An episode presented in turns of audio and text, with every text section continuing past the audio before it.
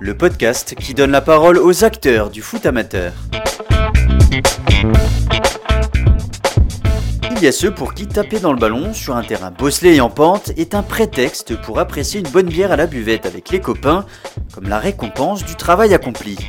Il y a ceux aussi qui évoluent dans les hautes sphères régionales du foot amateur, dont l'objectif est de jouer le plus haut possible.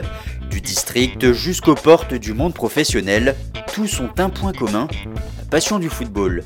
Joueurs, entraîneurs, dirigeants et même supporters, chaque invité racontera son histoire, ses souvenirs et son parcours de vie avec un seul et même point de départ, le foot à mi-temps. Salut tout le monde, moi c'est Florian Tonizzo, journaliste à la fois d'actualité générale mais aussi de sport, spécialisé dans le football. Vous m'avez peut-être déjà entendu parler du FCMS ou commenter des matchs des Grenats. Aujourd'hui, j'ai décidé de parler d'un autre football que je connais bien, le foot amateur.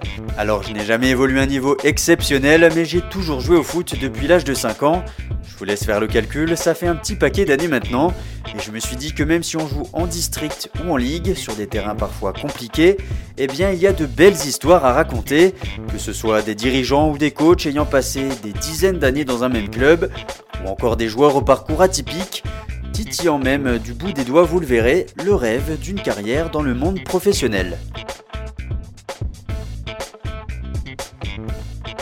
Pour suivre l'actualité de foot à mi-temps et ne rien manquer des épisodes, des coulisses, des invités, ça se passe sur les réseaux sociaux, Facebook, Instagram, LinkedIn et même TikTok.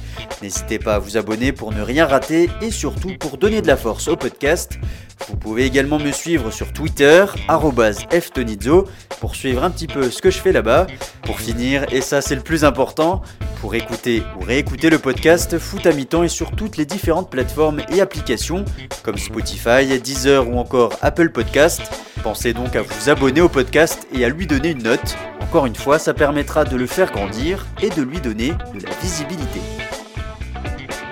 Voilà, ça y est, vous en savez plus sur ce podcast et sur ce projet autour du foot amateur. Moi je vous laisse, on se dit à bientôt sur les terrains de Moselle ou sur ce podcast. Ciao ciao